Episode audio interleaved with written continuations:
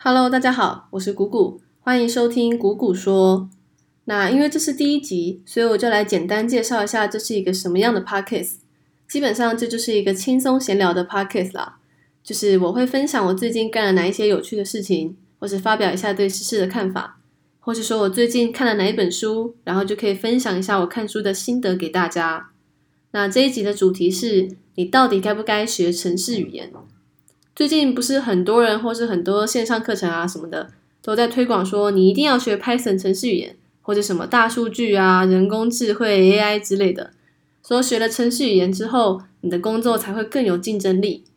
那我现在的职业就是软体开发工程师，然后我大学和研究所念的也都是资工系，所以我就从资工系本科生的角度来分析一下你们到底有没有学程序语言的必要性。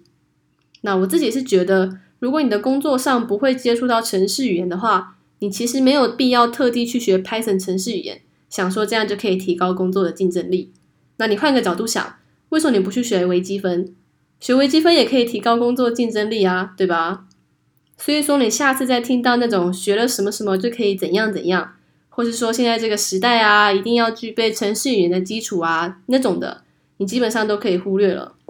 那好，假设你不管怎么样，就是想要学一门程序语言的话，但是网络上的资源很多，你不知道该选哪一个，那到底该怎么办？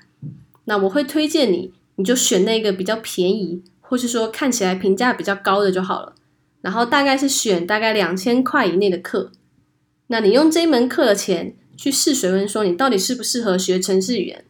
那如果你能够好好的跟着这个老师上完这一门课，可能十个小时之类的，然后你能够讲得出来这个程式语言的基本语法在干嘛，而不是完全照着老师抄的话，诶，那就表示你对程式语言其实是有兴趣和热忱的。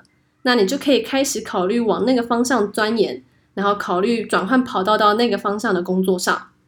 那你如果连这一门课都上不完的话，就表示你目前其实是不需要这个技能的，所以你不会放很多的心思在这个上面。那这个呢，就表示你暂时是不需要学程式语言的。所以当下一次再有人给你推荐说，哎呀，学什么 Python 语言会增加工作竞争力啊，你就可以直接封锁它了，根本没用。所以说，你等于是用少量的金钱，可能两千多块，你就可以知道你适不适合这个程序员的领域。那有的人可能会觉得，这样白白损失两千块不亏吗？